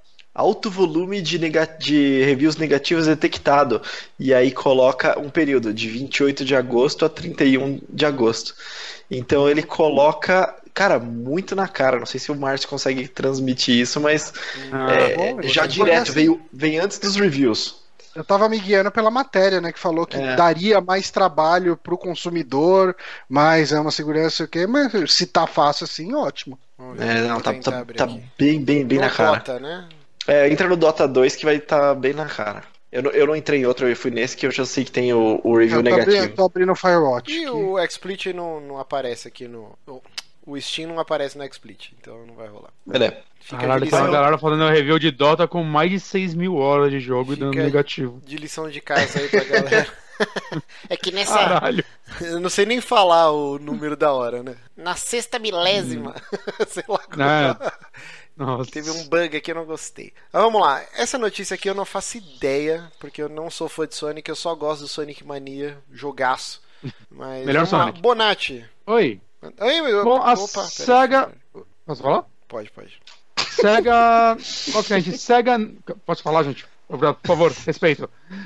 Sega não quer trazer Sonic Adventure 3, né? Essa. Essa, sei lá. Essa parte de Sonic de volta pra fazer apenas pessoas felizes. Né? Eu achei esse título meio. Eu, eu vi tanta gente xingando a SEGA por causa desse título, né? Que, tipo, ah, a SEGA não quer fazer o que os fãs querem, né? Sendo que tem um puta depoimento aí do cara falando que basicamente a franquia está seguindo outros rumos, eles sempre tentam fazer algo novo com ela, e realmente sempre tentam, sempre erram tentando, mas sempre tentam. Se tem uma franquia que os E- caras tentaram, mano, Sonic Lobisomem, Sonic namorando com Cara, humanos, Sonic Final o Sonic Fantasy. tenta, cara. Puta que pariu. Mas basicamente eles dizem que se eles tiverem uma ideia que, sabe, o rumo do jogo comece a, a trazer coisas criativas que funcionem no Adventure 3, eles fariam. Mas basicamente eles estão seguindo outro caminho e eles se forçarem a desenvolver um Adventure 3 só porque alguns fãs querem, não seria certo, tanto pra eles quanto pros fãs, né? Eles não conseguiriam trazer um produto de qualidade aí, o que é algo que eu con- concordo com eles. Saca? Mesmo porque, assim, Sonic Adventure é uma merda. Desculpa, gente, é uma merda. É, Você cara, gosta da Sonic- parte da o Sonic baleia? Adventure é bem ruim, cara. Eu fui Você jogar. gosta da parte da baleia? Puta, legal. É, é- era impressionante na época do Dreamcast mesmo. Eu lembro que o moleque assistia essa parte. eu, Meu Deus do céu, isso é o futuro dos games. Mas é só isso. É, é só isso. Vai jogar hoje em dia. Esse jogo é quebrado, mecanicamente horroroso, uma das piores câmeras já feitas. Ele é um jogo ruim. P- poderia ter um novo, obviamente, consertando esses problemas e trazendo as ideias dele? Poderia. Mas se a SEGA não quer fazer, eu acho que ela tá completamente no direito dela. Uhum. né? É, cara, eu, eu também não. Eu não morro de amores pro Sonic Adventure, Ah. assim, tipo. Mas, mas eu, Eu, acho eu incrível. comprei ele bêbado. Eu, Caralho. eu Eu tinha- comprei ele pra Play 3 também. É, então. Eu tinha ficado num happy hour do trabalho, assim. Eu cheguei, tipo, meia-noite em casa. Aí eu liguei o Play 3, cara, completamente bebaço. Falei, nossa, tem um Sonic a 4 dólares, vou comprar. Daí no outro dia eu tava sóbrio, fui jogar falei, nossa, que jogo merda. A galera que fez o Sonic, que fez Aliás, o jogo, tava mais eu- bêbada que você, né? Nossa, um abraço pro Bronco de novo. Mas, mas eu, eu acho É, incrível. ver alguns compram um Sonic, back- outros tentam erguer um carro, né? Eu, eu acho que são erros parecidos, Hum. mas. Mas então, eu acho engraçado como essa notícia teve um backlash negativo pra SEGA, cara. Eu, eu não sei, cara, o que a galera quer. Que ela se force a fazer a continuação de um jogo ruim por eles, porque 10 pessoas querem isso. Ela... E assim, a maioria, novamente, só leu o título, não leu o depoimento do. Que é o nome do cara aqui? Do, do, do Izuka, Lizuka, sei lá, Takashi Izuka. Eu acho completamente válido isso que ele disse, cara. A, a, SEGA tá fazendo um novo Sonic que parece ser não tá tão bom também. Então ela tá mantendo o padrão de qualidade. Caralho. Mas a gente tem o Mania, cara. O Sonic Mania é muito bom. Joguem ele, foda-se Adventure. Ai, É ai, isso. ai. Na- nada mais a acrescentar, pelo visto. Eu acho que todos É, concordam. então. Não, pera, eu, tô, eu tô procurando aqui uma coisa muito bacana aqui. Mas, Johnny, não, é o Honório. Puxa a Honório. notícia aí da nossa querida Lara. Onofre. Sim, foi lançado o novo, o novo trailer pra Tomb Raider. E tirando o, o pôster com o pescoço da. da, da Lara, que tava bem. Aliás, aliás, tem umas excelentes montagens. Procurem montagem, pôster. Lara. Tem umas coisas muito legais. E o trailer ele mostra é, uma Lara Croft muito próxima do reboot do jogo. Muito Uhum. próximo, muito próximo do jogo mesmo. Assim, inclusive é, tem cenas que parecem que assim claramente dá pra colocar lado a lado, sabe? Eu ainda não É, vi, preciso ver o trailer. Inclusive, o Neguinho me falou que, que tem um vídeo comparativo, assim, que tá editado as Ah, é? cenas e você consegue ver é, exatamente todas as inspirações, sabe? Então, tem a cena do, do barco naufragando e tudo mais, a cena dela pegando aquele, aquela paradinha de escalar, como é o nome daquele gancho? É, não sei, enfim. Grappling Gancho. Hook, sei lá. É, não é um grappling hook, que não é o Batman, mas. Ah, Cara, assim, Mas eu vou é ver mais o trailer. uma picareta de escalar. não Todo sei. mundo viu o Isso, é uma trailer picareta aqui? de escalar. Sim. Bom, Sim. eu sim. E aí, vocês curtiram? Eu achei. Eu acho que o Johnny deu o melhor comentário sobre isso no Twitter. Qual foi, Johnny? Repita. Ah. Sim. É, então, é, eu. É um trailer que você não assiste esse trailer e fala, caralho, finalmente vai ter um jogo bom de Filme. filme. É, mas também. Filme bom de tipo, jogo. É, isso, isso, isso. É, mas também não é um. Não parece ser um filme horroroso, sei lá, pelo menos pra mim. É, parece, tipo, parece um filme de ação ok, nada demais. Eu vou nada ser de muito menos, fútil. Hum. Eu vou ser muito fútil agora. Mas assim, Manda. esse filme. Eu, eu gosto muito do reboot e do Rise of the Tomb Raider. Amo de paixão. São jogos maravilhosos. Zerei duas vezes. Três vezes o, o reboot e duas vezes o Rise. Mas, Caralho. cara, tem uma. Eu vou colocar uma imagem aqui. Tem uma crush muito forte nessa mulher aqui. Minha esposa que não me ouça. Mas Camila Ludington, que é a modelo e a voz da Lara no. Eu- mais Eu, precisamente. eu odeio a interpretação dela no jogo. Ah, eu gosto. Essa mulher é linda. Nossa, não eu acho muito nem ruim, um muito pouco. ruim. Eu sou Acho apaixonado por muito essa ruim. mulher. Meu Deus do céu, essa mulher é demais. E eu queria que ela fosse a Lara no filme. Essa girafinha aí. Mas cara, aí podiam dublar ela. Não curti. Não curti a girafinha Croft. Então Ah, eu fico gostei triste. triste. Eu queria a Camila Lund. Então.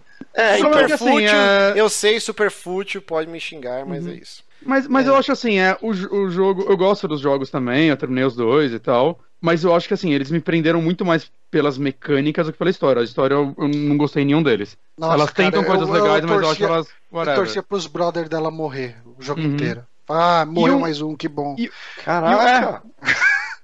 E o filme, assim, ele tá bem baseado no jogo, nos jogos.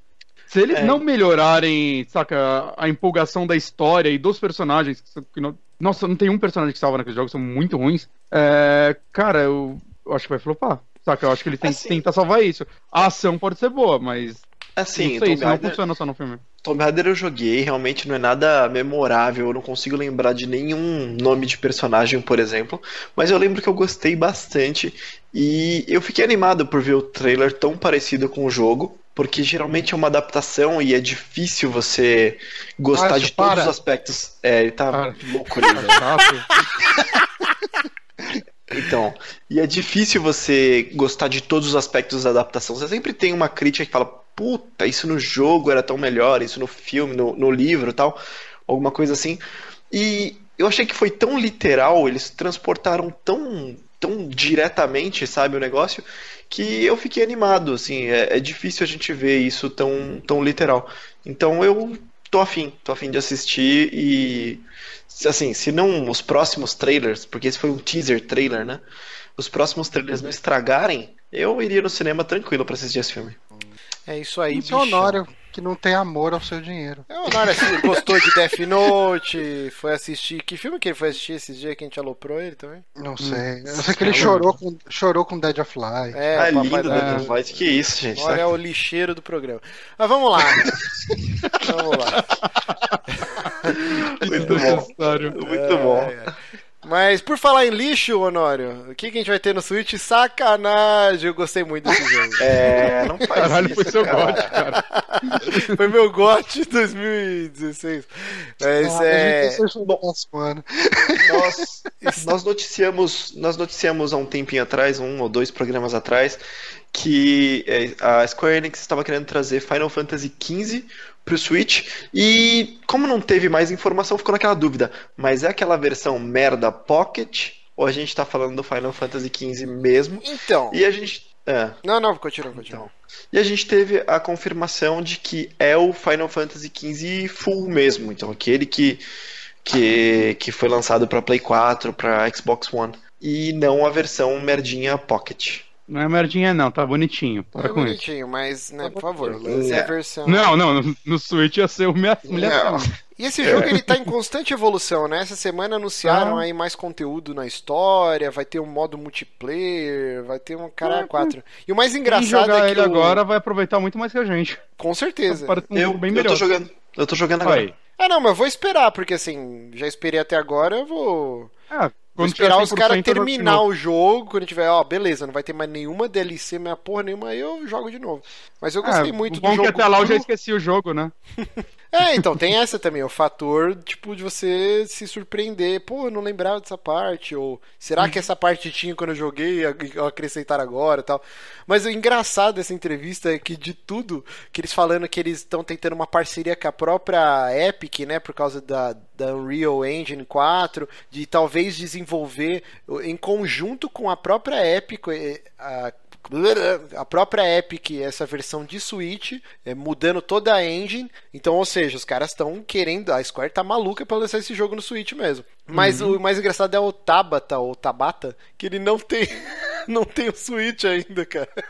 Ele falou, pô, todas as vezes que eu tentei comprar, eu não achava essa merda, agora eu vou esperar no Natal já, já põe Caralho. É, a gente até falou, mano, deu uma notícia. Ele quer aqui, né? fazer o jogo só pra ganhar o... a versão debug do videogame da Nintendo pra ele poder jogar.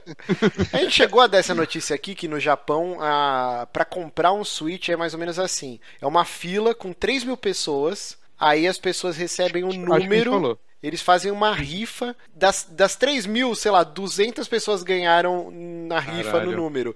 Aí essas 200 vão poder comprar o Switch na loja, assim. É Cara, eu, eu bizarro, achei cara. meu mercado de trabalho. Eu vou exportar a Switch pro Japão, cara. Eu vou pedir o preço que eu quiser. Ai, muito, muito maluco. Japão é isso aí. É, eu falei aqui por cima, né, do modo multiplayer do, do Final Fantasy XV, mas na TGS que tá. Tá rolando ainda TGS? Tá rolando ainda. Tá rolando. Começou oficialmente, acho que essa madrugada. Ah, alguém chegou a ver alguma coisa sobre esse modo multiplayer aí? Eu não faço Ah, eu ideia. vi o videozinho lá e tal. Cara, eu acho que. Puta, cara, eu acho que Final Fantasy XV fun- funcionaria tão bem com multiplayer, sabe? Tipo. Porque eu não gosto muito da inteligência artificial do- dos seus brother lá. Tipo, Uhum. Não, não é meio ruim. não funciona muito legal. E ele tem um mundo grande o suficiente pra você querer andar com seus brothers, sabe? O- Uhum. A pena é que é um DLC pago, né, cara? É. É outros personagens, né, que você joga no multiplayer e É. tudo mais. É, pareciam uns caras bem genéricos. Essa foi só minha, minha análise, que era. Ah, eu achei tem caras problema. bem, bem Mas- genéricos. Mas eu olhando esse multiplayer pelo vídeo e tal, eu me pergunto se não funcionaria ao invés de um DLC eles lançarem o multiplayer como algo standalone, mesmo se fosse uns 30 dólares. Pô, mas eu tô vendo o Saca- vídeo aqui, eu achei legal o, o período que ele se passa, né? É que é um spoiler do jogo, não dá pra gente falar. Uhum. Mas é interessante, Ah, eles estão bebendo do- do- das lacunas que o jogo deixa, assim, bem legal. Porque realmente essa parte aí é perfeita até pra um MMO, se fosse o caso. Ó, é- a gente tá vivendo na era das trevas, o, o rei desapareceu e todos os monstros agora estão invadindo porra toda. E aí seria Uhum. um desfecho ideal pra depois você voltar ao jogo do capítulo X e tal. Cara, bem interessante, bem interessante. eu acho que ele funcionaria muito bem como algo standalone, assim. Uhum. É um. O mundo já tá feito, né? E aí seria algo bem à parte, outros personagens mesmo. Você cria esse personagem, whatever. É, eu, acho que é uma temática interessante pro, pro mundo do jogo. É, eu gostei do gameplay dele, apesar de achar que ele poderia ser bem melhor. Sabe, é, é aquele jogo que você vê todos os espaços para ele ter um potencial para crescer. É, tanto que eles estão fazendo updates, né, principalmente questão de história, tudo. Mas, é, tipo, isso me animaria a voltar a jogar. Eu não sei quanto que vai custar isso. Deve ser tipo uns 20, 30 dólares, né ou não? Deve estar incluso no Season Pass jogo. Não sei. Eu acho que o Season Pass era só os três lá, não era? Hum. Eram os três DLCs de história. Qualquer coisa agora que a gente falar vai ser baseado em achismo. É, vai ser baseado em porra nenhuma. Mas assim, cara, dependendo do preço e, e se achar amigos pra jogar, talvez eu, eu pegue, sabe? Tipo, faço umas lives de segunda jogando isso aí, não sei. Uhum. Porque eu, eu gostei do mundo do Final Fantasy XV, sabe? Muito. O- Eu, eu acho que, cara, tipo, sei lá, com mais um ano dos caras trabalhando no Final Fantasy XV é, intensamente, é, ele poderia virar, tipo, um Final Fantasy top 3 da galera, sabe? Tipo, de muita gente. O pessoal é sempre discutir, ah, qual que é o seu Final Fantasy favorito? Tipo, o 7, o 6 ou o 15? Não, não, Porque tá é- lista, é- é o 8. Nossa. Ah, tá, beleza. Tá. É, Enfim. eu não sei, Nossa, mas Final Fantasy XV é um jogo. o papo É. com isso. Final Fantasy XV é um jogo que vira e mexe eu repenso, assim, a época em que eu joguei ele. Acho que é, é, foi uma época tão feel good, assim, eu passei jogando esse jogo, que acho que isso influenciou muito até o, ele ser meu gote, saca? Ele foi um jogo muito gostoso pra mim de se jogar. É, o, só pra falar, o Season Pass, ele inclui a expansão multijogador. Ah, ótimo. Olha aí. Muito bom. Aí. É isso, né? Vamos então finalizar aqui com a enquete. Sim, Então vamos lá. A gente colocou hoje uma enquete às pressas. Qual deveria ser o tema da enquete hoje? Olha a meta enquete, hein? Então é uma enquete sobre o que deveria ser o tema da enquete. Então, sobre a assim, enquete que não foi. a enquete deveria ser sobre a TGS, Tokyo Game Show, uma enquete sobre zoeiras com o PC do Honório, uma enquete sobre algo sério sobre games, ou uma enquete de folga da enquete. e aí, com 96 votos, ganhou com 51% aqui, zoeira com o PC do Honório. Delícia. A gente chegou a falar da, da enquete da, do, do PC do Honório, né? Aqui, ó. que funções teria o PC do Honório? É que isso a gente não publicou, É, tá então, no nosso a gente não grupo. publicou, exatamente. Ah. Fala aí. É, ele poderia ser uma chapa, né? Você usa o processador para fritar ovo, coisa do tipo. Pode Exato. ser um, um forninho elétrico, né? Você fecha alguma coisa ali no gabinete, bota um frango ali e assa. Ah, você pode usar a ventoinha dele de ratoeira, que já tem uns pedaços de rato morto lá. É pra fazer, pra fazer companhia aqui, ao Mickey. Agora, eu não entendi porque a quarta opção aqui é o aspirador de pó, porque só Sim. se for no nível de sujeira dentro do, do É aspirador. justamente isso que o negócio não faz, né? Mas assim, ó, tirando o merchan do lojinha aqui do livro Jornada, Estrada para Hopefall, comprem lá para esse mendigo parar de, de ficar pedindo. O Crítica Social Foda, arroba do ele colocou aqui, ó, né? Ah, a enquete sobre o governo querer acabar com o horário de verão. Meu Deus, vocês viram isso, cara? É, É, eles estão tá rolando analisando, talvez esse ano e ano que vem não tenha horário de verão. Os Tem que, tão- tem que acabar com o horário normal, o horário de verão é até o melhor. Puta, eu amo horário de verão, cara. É a É. coisa. Pra mim era o ano inteiro essa porra. Eu não sei por que que existe Sim, horário é, de verão. é. Não, no mudar o horário de verão eu chego em casa e aproveito um pouquinho do sol. isso Parece é que o dia verdade. Só rende uma mais, coisa. né? Sim, concordo. Só uma coisa, o Caio Coelho comentou aqui se a gente não vai falar de Left Alive, New Metal Gear, whatever. é, são coisas da TGS, né? Como ela ainda tá rolando, melhor a gente segurar, esperar ela acabar e a gente faz um o famoso Catadão. apanhadão. É, Porque senão a gente vai acabar fatalmente fazendo isso e a gente vai repetir a mesma coisa. E eu, honestamente, não olhei muita coisa desses jogos. Eu vi um trailer, não vi o gameplay dele. É, então, não eu acho que não saiu vídeo de gameplay dele Parece ainda. que saiu Tem um- tem hoje. tem um trechinho minúsculo num Ah. trailer cinemático, sabe? Tipo, ele é, parece que é um jogo que ele vai se passar, né, no universo do ah, como que era aquela franquia de, Front de Mission. é Front Mission, de, isso Ah. mesmo. De que era uma franquia de estratégia por turnos com robôs e tal, e daí assim, ah, ele vai ter a arte do cara lá que faz a, a arte do, do Metal Gear, né? O o Yoji eh, Shinkawa, né? Que eu gosto da arte dele pra caralho. Mas é a única coisa que realmente me chamou a atenção no, na, É, na eu TGS agora. o trailer. Espera ela acabar que a gente fala direitinho dela. Acho que É, a gente vai ser mais proveitoso. rolar E tentar juntar tudo. Eu não sei Ah. se foi na TGS, mas hoje a Capcom soltou também, pelo menos no Twitter, o trailer da DLC gratuita pra Resident Evil 7, né? Que você joga com. o- É... O personagem Pois. não pode falar, né? Mas. Ah, já falei. Quase falou. Cara, tá. Eu falei. Ah, você Ah, teve falou? tra- Cara, teve trailer de Red Dead Redemption na TGS. Ah, Ah, é? Mas é o Cara. mesmo trailer? Hum, Eu acho que é diferente, acho que é outro. Rapaz, não vi nenhum lugar falando disso. Só, Eu vi só no, falando no que esse, do Telegram. só falando que esse do Resident Evil tá uma bosta, hein? Que triste. É, eu também achei muito fraco, cara. Puta que E pariu. bosta. Ainda bem que vai ser de graça. De graça, né, gente? Então, Mas sabe o Ah. que podia rolar na TGS? hum, O paradeiro do remake do Resident Evil 2. Esses dias Sim. os caras colocaram, tipo, aquela imagem, né? Só que aí a caveira do japonês lá, desenvolvedor. assim, We tipo, do it. Isso que We eles falaram que tava perto. Que tava bem avançado no Tava negócio. pra caralho. É.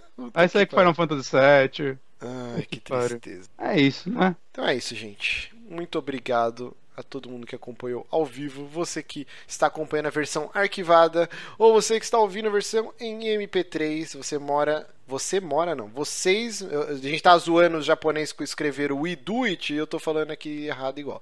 Mas vocês todos moram no coração do Johnny, que tem um coração muito grande, Johnny. É demais.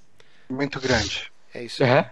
Muito É isso, Marcos vamos vai- aqui. Maior mentira que o Márcio já contou no podcast. mas é- Vamos todos então orar para o PC do Honório voltar à vida. Uhum. Eu pensei que era pro Bronco. Não, o Bronco se foda. Mas assim, ó, o Bronco.